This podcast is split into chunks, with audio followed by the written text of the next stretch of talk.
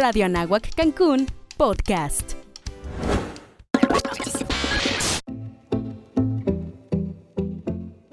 Somos Cancún. Viaja en el tiempo y aprende sobre la creación de esta hermosa ciudad a través de 50 años de historia. Escucha relatos, anécdotas y experiencias de sus fundadores.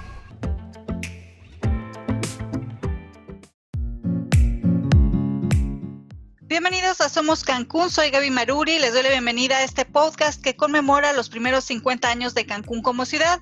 Hoy tenemos como invitada de honor a Rocío Mena, ella es presidenta y fundadora de la Asociación de Relaciones Públicas de la Riviera Maya y expresidente de la Asociación de Relaciones Públicas del Caribe Mexicano. ¿Cómo estás, Rocío? Bienvenida. Hola, Gaby, muy bien, muchas gracias. Me da mucho gusto estar en este momento aquí contigo y estoy a tus órdenes. Pues muchas gracias por aceptar esta invitación ahora de manera virtual mientras pasa este tiempo difícil para todos. Sin embargo, tenemos el mejor ánimo para seguir compartiendo estas historias de las personas que llegaron a hacer grandes cosas, como es tu caso. Fíjate que haciendo una reflexión y en base a tu pregunta, yo llegué a Cancún casi cuando Cancún y yo teníamos la misma edad. Cancún tenía 16 años y yo tenía 18. Se puede decir que yo llegué a Cancún en RAID. Es una decisión que se fue gestando a partir de la preparatoria con un grupo de amigos que decidimos cambiar nuestro código postal hacia Cancún. Ya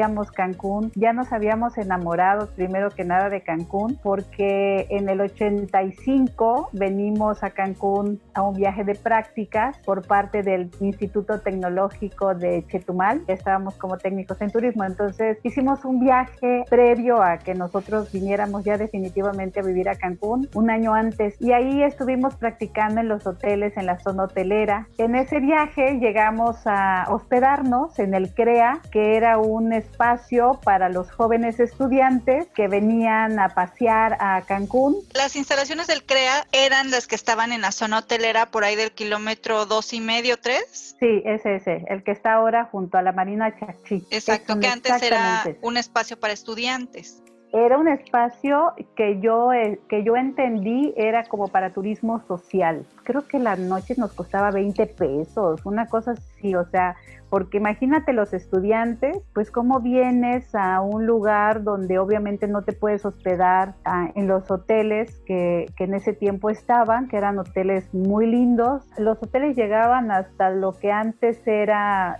hay uno que estaba junto al Hotel OVNI, que ahorita no me acuerdo cómo se llama, creo que era Royal, Gran Royal, pero para llegar ahí era prácticamente lo último que había en cuestión zona hotelera y era toda una aventura, o sea, el servicio de autobuses era muy bueno, lo recuerdo muy bien. Era divertido porque, te digo, eran de muy buena calidad. Y de ahí yo recuerdo que hice prácticas en el Hotel Aristos, en el kilómetro 9. La avenida Tulum estaba en su máximo esplendor, con todos los restaurantes. Caminábamos en grupo en las tardes frescas y agradables de Cancún. El mejor paseo que se podía Cerca de la glorieta estaba el Teniente, era una tienda en el que se podía encontrar muchas cosas de importación. Estaba el Arca, una, una tienda como de importación que encontrabas de muchas novedades y todos esos recorridos realmente era muy divertido para nosotros. Resulta que cuando venimos ya era el tercer año de preparatoria y empezaron a, informarnos que la carrera de turismo, si queríamos seguirla a nivel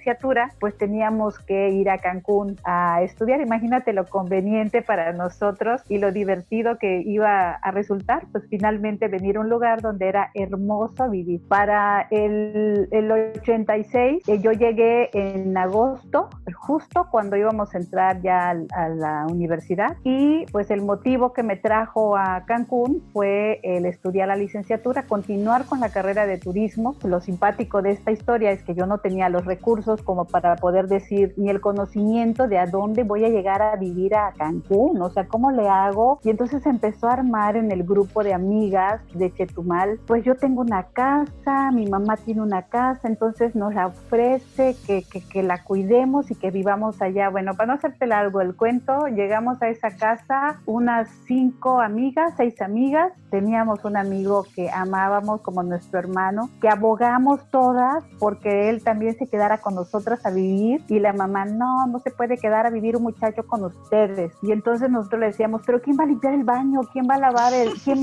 quién va a sacar la basura? Necesitamos que alguien limpie el pinaco, ya sabes. Y fue que nos permitieron que se quedara nuestro amigo querido con nosotros. Así empezó la aventura para mí en Cancún con un grupo de amigas de Chetumal y nuestro querido amigo que pues finalmente se quedó con nosotros y que también la aventura era cómo llegar a la escuela porque no, no había tanto desarrollo, no estaba tan grande la ciudad. Obviamente el tecnológico nos quedaba en la Cava, ¿no? Entonces, ¿cómo llegas desde la Park Alacaba en el 86, donde no hay rutas, pues no hay, ¿no? Entonces una de mis amigas tenía un coche y entonces, pues bueno, teníamos que casi casi hacer nuestras reservaciones para que cupiéramos todos en el coche y podernos ir todos los días a la, escuela. Y de regreso, pues otra aventura, porque pues no pasaba nada, tenías que caminar del tecnológico hasta la Chichen Itza, que era prácticamente la avenida que había, ¿no? Más a la mano, porque no había ni, ni la luna, ni, ninguna de esas. era nada, ni la Andrés Quintana Roo, nada, nada de eso. Todo eso era monte, todo eso era, era selva. Solamente pasaba la avenida Cabá y había muchos, mucho transporte de volquetes, de, de construcción, pues igual en ride y este, y te tenías que trepar en esos camiones así de que pues, ¿no? Era, era lo que había y era lo que nosotros usábamos. Ese momento del 86 fue un momento muy, pues muy decisivo y muy este, importante en el crecimiento también de Cancún. Lo que había se disfrutaba era lo mejor, o sea, porque era el destino turístico finalmente, había más posibilidades de encontrar cosas, pero al mismo tiempo no había tantas cosas como en otras ciudades más desarrolladas, ¿no? Entonces, sí, en cuanto a servicios en general, ¿no? En cuanto a servicios, solamente estaba el San Francisco de Asís de la Tulum, creo que ya estaba San Francisco Telas de la Chichen Itza también, el crucero, pues es la zona que primero empezó, ¿no? Todo lo que es la Bonampak, con toda la 64, toda esa zona. En mi caso específicamente cuando yo llegué a Cancún, te digo, fue como a finales de agosto del 86. Si el día fue 20 de agosto, yo el 21 de agosto tenía que estar trabajando ya, porque obviamente yo no tenía ningún otro ingreso más, porque además que para mí fue más vale pedir perdón que pedir permiso. Y entonces yo ya estaba en Cancún trabajando y estudiando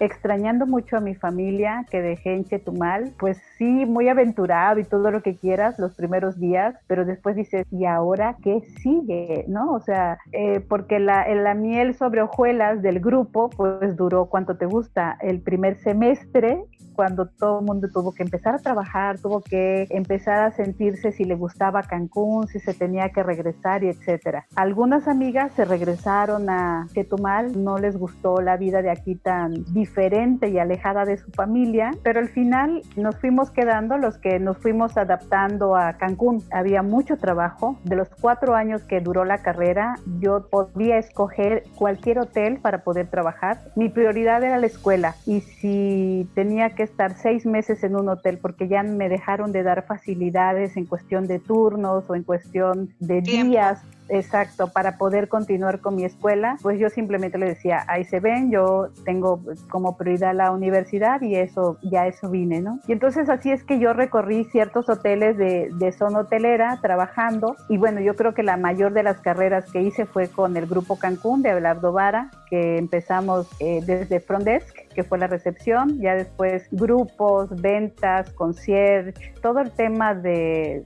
servicio a clientes fue uno de las de las áreas que yo fui las que fui trabajando. Creo que mi afinidad era más hacia el trato con el público, ¿no? Entonces era súper divertido para nosotros el trabajar en un hotel. Era una familia gigante. Yo espero que hasta hoy sea la hotelería así era un turismo diferente al que teníamos hasta antes de la pandemia y que por lo que voy viendo creo que ese es el turismo que al final va a, predominar después porque es el turismo que va a poder viajar con la exclusividad que lo hacía antes. Incluso ya ves que si yo llegué en el 86 pasé por el huracán Gilberto en el 88 eh, porque déjame decirte que algo muy simpático es que pues mi historia finalmente se remonta a los huracanes. Si nos vamos todavía más atrás en la historia En 1955 hubo un huracán muy fuerte en, la zona, en Chetumal, que se llamó el huracán Janet, donde mi mamá es sobreviviente a los ocho años de ese huracán. Gracias a que ella se agarró muy fuerte de donde se haya agarrado, es que yo estoy aquí contándote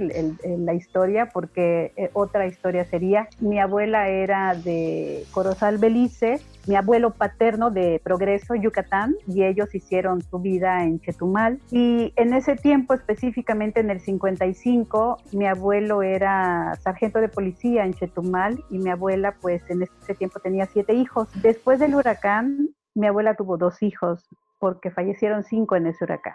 Entonces, es una historia que está en los libros, en la historia de Quintana Roo, de una manera muy dramática, que ya ni nos pertenece a nosotros como familias. Eh, se cuenta que fue como un tipo tsunami lo que entró a Chetumal y eso hizo que el mar, que la bahía aumentara su, su, su nivel a más de metro y medio o dos metros. Entonces, eso hace que las cosas más difíciles. Y esa historia, pues yo me la, yo me la sé desde muy niña, desde que tuve uso de razón, y no me doy cuenta de esa historia o de, la, o de la magnitud de la historia hasta que la leo en una en un libro que se llama Janet, la noche de las aguas turbulentas de Francisco Bautista, en el que entrevista a mi abuela y entrevista a mi mamá y me llama mucho la atención y cuando lo leo realmente fue muy fuerte el impacto para mí el, que una persona tan cercana como mi abuela haya sufrido esa pérdida tan grande a partir de, de este huracán. Pasando esa historia que impactó en mi vida, tanto personal como profesionalmente, en el esfuerzo, en el seguir adelante, ya sabes, el no perder tiempo y tomar las cosas en serio y todo eso. Mi papá me cuenta que cuando yo iba a nacer iba a entrar un huracán. Después yo fui investigando y ya reporteando, como me decía a veces Fernando Martí, tienes que reportearle, tienes que reportearle.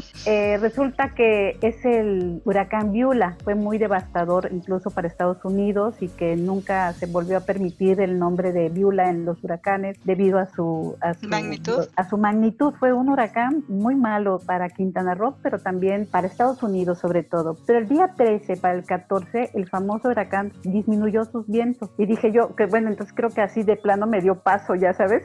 Le dije, yo creo que mejor porque después la historia la retoma y dice que afectó Puerto Morelos y la esa faro inclinado que tú ves en Puerto Morelos fue provocado por Fue consecuencia de Viula. No, pues que no es Rocío, ya sabes. O sea, dos huracanes no podían entrar juntos nos toca a nosotros ya estando en Cancún en el 88 a Gilberto y tuvimos también que cancelar la celebración de mi cumpleaños porque el día 13 entra a Cancún, yo festejando con el Gilberto, ya sé, sus vientos, a todo lo que daba y yo, bueno, ok, me alcanzaste. Y fue un momento difícil porque el trabajo disminuyó, la crisis fue muy fuerte, Cancún se sintió, hubo una crisis hotelera muy grande que era lo que nos daba el trabajo. Eso pasó en septiembre y no fue sino hasta diciembre que encontramos trabajo ya en Cancún. Todos los que estábamos trabajando para ese tiempo estábamos entre que si cargábamos piedras o que si quitábamos escombros, ya sabes, o sea, estábamos ayudando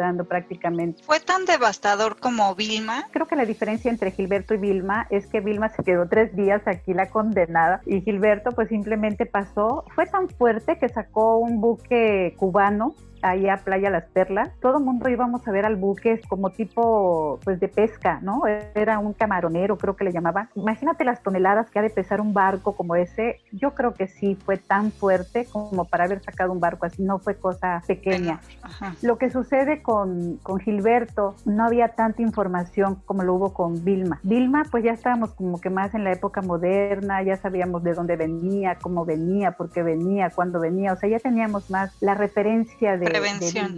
Entonces, Gilberto fue una sorpresa muy grande que vino a interrumpir nuestras actividades en el paraíso la primera vez cuando todo el mundo estábamos muy felices y muy contentos y disfrutando. Yo creo que ahí maduramos mucho y creo que ahí las cosas empezaron a tener que cambiar sus esquemas de negocio, porque sí recuerdo que ahí fue cuando empezó el All Inclusive. Me encantaba porque al final yo tengo una característica, yo creo que nací para abrir camino. La experiencia experiencia que tuve en la hotelería me permitió abrir hoteles porque todo era nuevo. Entonces abrimos Ramada Renaissance, el Hotel OVNI, por ejemplo, era nuevo. Lo último que hice en hotelería fue en el 98 y también fue abriendo un hotel. Pero específicamente después de Gilberto, fuimos los primeros que trabajamos en el All Inclusive, en el todo incluido. Entonces las reglas eran diferentes, ya había cambiado, la calidad disminuyó eh, mucho en el sentido de que pues ahora era más de grupo, no era tanto de que viniera una pareja, dos parejas.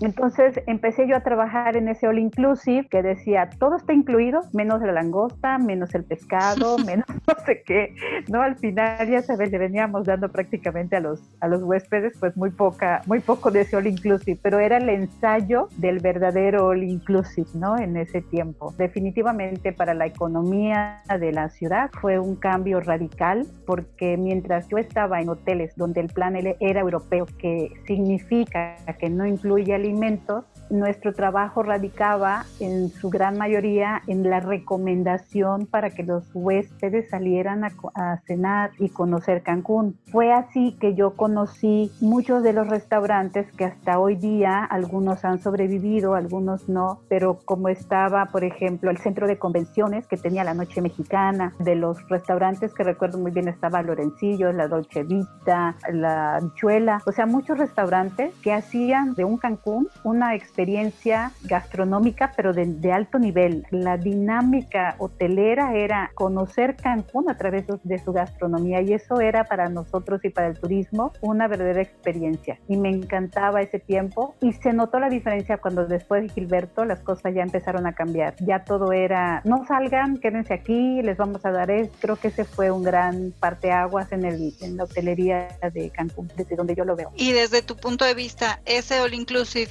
fue bueno? Fíjate que se fue perfeccionando para beneficio del huésped, también para el beneficio del colaborador eh, hotelero. Es decir, las propinas ya se empezaban a incluir en los paquetes. Hubieron cosas que fueron muy buenas, pero también hubieron, pues obviamente, afectaciones en el sentido de que la gente ya no sale. El segmento pues fue disminuyendo porque las tarifas hoteleras fueron disminuyendo. Eh, se notaba, hubo mucho, una época donde hubo más de 70 mil spring breaks en Quintana Roo y creo que llegaron a ver hasta 100 mil spring breaks. Entonces, donde se compartían las habitaciones con cuatro chamacos desastrosos que rompían todo. Entonces era muy cansado para los hoteleros, para la gente que trabajábamos en los frondes, eh, lidiar mucho con ese tipo de turismo que fue disminuyendo y que finalmente fue, eh, pues son segmentos de mercado que se fueron tomando, ¿no? De acuerdo a la, a la oportunidad, así lo veo yo. Y en su momento también icónico del destino, ¿no? Así es. Por temporadas. Así es, por temporadas. La mayoría de los jóvenes cancunenses salen de Cancún porque Cancún no tenía una vasta oferta educativa.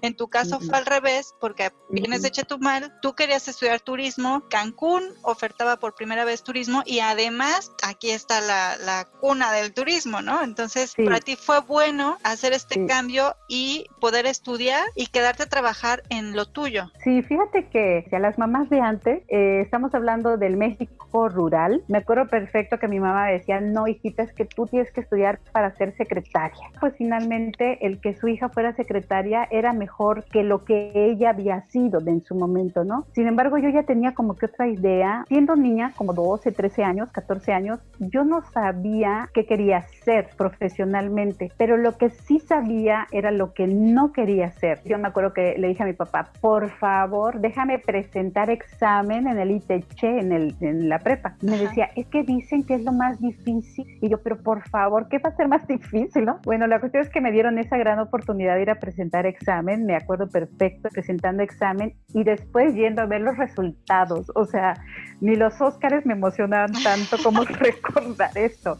O sea, cuando yo vi mi apellido en los alumnos aceptados, dije, de aquí soy. Fue que yo estudié la, el técnico en turismo, pero bueno, el caso es que yo llegué a Cancún y recuerdo perfecto que la familia de Mérida, mi familia en Mérida, ¿cómo ves? le decían, es que mi sobrina está estudiando para ser mesero. Y yo, pues bárbaros, o sea, no creían en el turismo, pensaban que le estábamos hablando de algo que, que pues no entendían, ¿no? No sabían lo que estaba pasando en Cancún. La carrera sí se me hizo difícil combinar la hotelería con la carrera, puesto que por estar trabajando no fui ni a mi entrega de diploma, no fui a mi ceremonia de no sé qué. O sea, para mí era diferente, era más difícil porque si algunos de sus papás les dieron la oportunidad y los recursos, pues yo tenía que hacerlo sola, ¿no? Entonces ahí fue un poco más difícil, pero creo que también fue lo que formó mi disciplina y pasando eso era posible lograr lo que sea,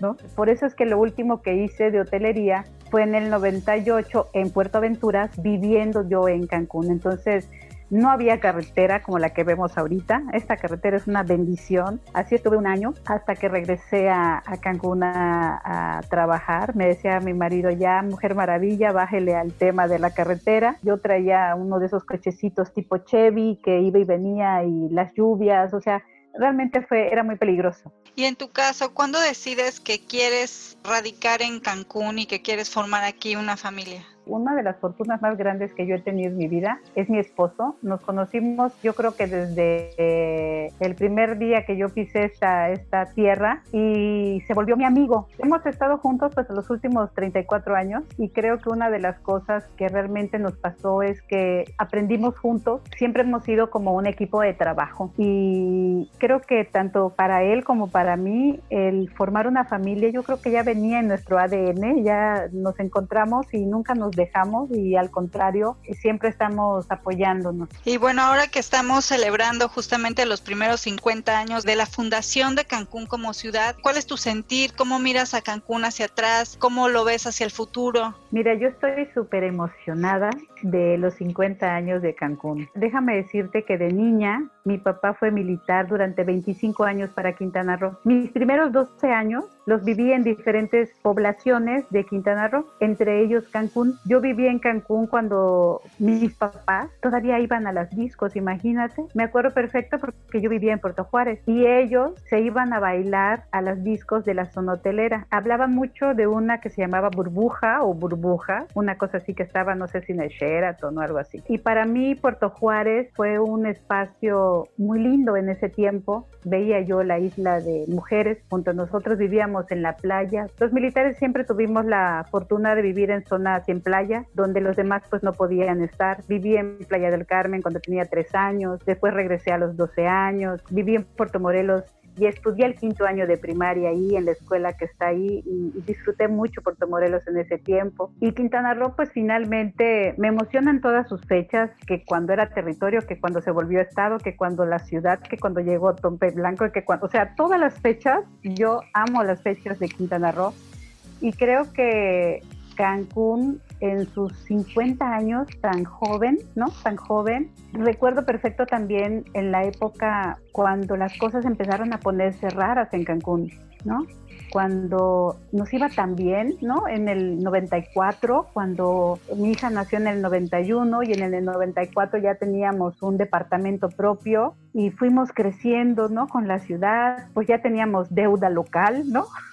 Eso es algo que tú te arraigas donde está tu deuda y las cosas empezaron a ponerse diferentes, empezaron a ponerse raras, gente rara que venía ya a vivir aquí, se empezaban a escuchar cosas que antes no se escuchaban, obviamente, ¿no? Empezamos a tener pues un poco de miedo. Empezamos ya a contar que, oye, que yo vi esto raro, que unas personas así y otras, ¿no? Y creo que Cancún tiene muchísimo futuro. Bueno, ya tenemos hasta torres, imagínate, ¿no? Toda la zona del malecón, que ahora ya es una vivienda vertical de lujo y lo que quieras, pero antes nada, nada que ver con lo que teníamos en Cancún. Imagínate dentro de las cosas, tuve la oportunidad de trabajar los últimos 10 años que vivió Sigfrido Paz Paredes, tuve oportunidad de trabajar con él y me cómo pensaba. Él te decía, a ver cuántos cuartos vamos a tener en 2030. Multiplicaba, dividía, ya te sacaba el futuro completo económico de Quintana Roo y personas así extrañas. No, no puedo decir otra cosa más que, que extrañas. Entonces, Quintana Roo yo creo que tiene mucho para en la parte económica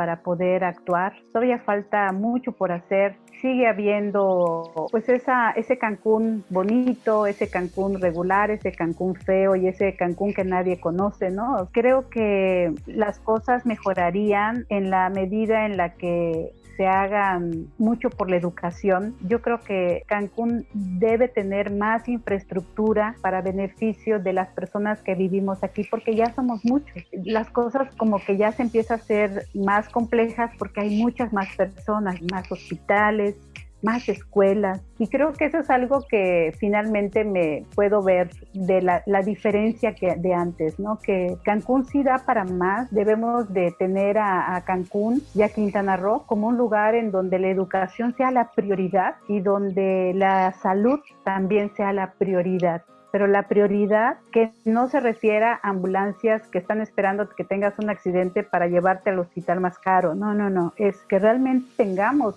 un sector salud fuerte y un sector educativo fuerte.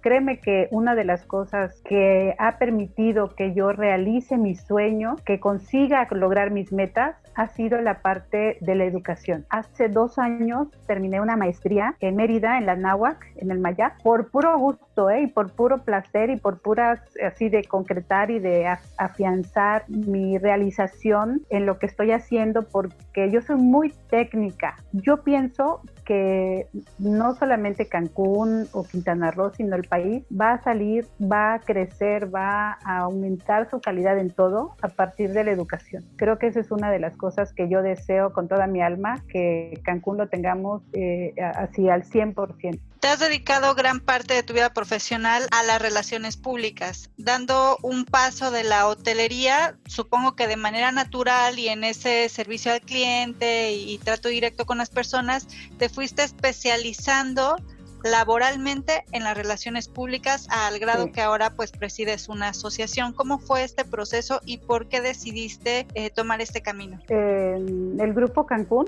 en el 98, que te cuento que fue lo último que hice en hotelería, mi puesto era gerente de ventas y relaciones públicas. Entonces yo decía, ¿con qué se come eso? O sea, a lo mejor ventas porque te suena de que tienes que vender algo, pero relaciones públicas yo no tenía así como que mucha familiaridad. Nada más sabía que me caen bien las personas y que me entrego al servicio, pero creo que eso no era todo, ¿no? Entonces empiezo a incursionar en el área de relaciones públicas, pero además tengo la oportunidad de viajar al extranjero a algunos congresos de relaciones públicas. Fui a España, fui a Puerto Rico y fui a Buenos Aires y aprendí las relaciones públicas a nivel internacional. Si yo me hubiera quedado en Cancún, no hubiera tenido el panorama que tenía yo en ese tiempo. Tuve esa gran fortuna de aprender porque después de estar en el grupo Cancún en el Puerto Aventura, después entré a una compañía que se llama Zetagas. En ese tiempo no se llamaba Zetagas, se llamaba Gas de Caribe. Realmente necesitaban una estructura importante de organización para poderla sacar adelante. Sin embargo, cuando yo entré, empezaron a hacer muchos cambios. Aprendí mucho en esa, en esa compañía porque todos los estándares de comunicación y de relaciones públicas venían de Guadalajara y de Ciudad Juárez,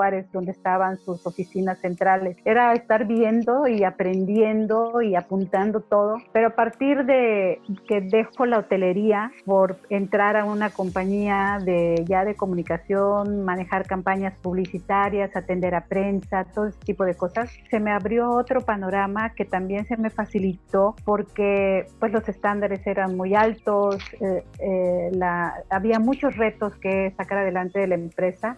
Ya estaba yo como para irme a nivel nacional a atender el tema de comunicación y relaciones públicas, pero hay algo que siempre me ha aterrizado, que es mi familia, y entonces así puede ser que me quieran nombrar la RP intergaláctica, pero eso a mí no me importa porque en realidad lo que me lo que me aterriza y lo que me mueve pues al final es mi familia. Y cuando entro en 2013 a la, a la Asociación del de, Caribe Mexicano como presidente, yo les decía, bueno, es que la asociación ya tiene casi 30 años. Cuando yo entré a la asociación como presidente tenía 30 años. Entonces decía, pues el niño ya creció, tenemos que crecer también nosotros. Mi visión era un poquito revolucionada. Al final, pues bueno, no se pudo concretar mucho el tema de, de los capítulos como lo había yo propuesto Sin embargo, ya había yo andado mucho, mucho camino en la Riviera Maya. Se necesita impresionantemente el área de relaciones públicas. Yo admiro muchísimo a las empresas quintanarroenses y sobre todo aquí en el norte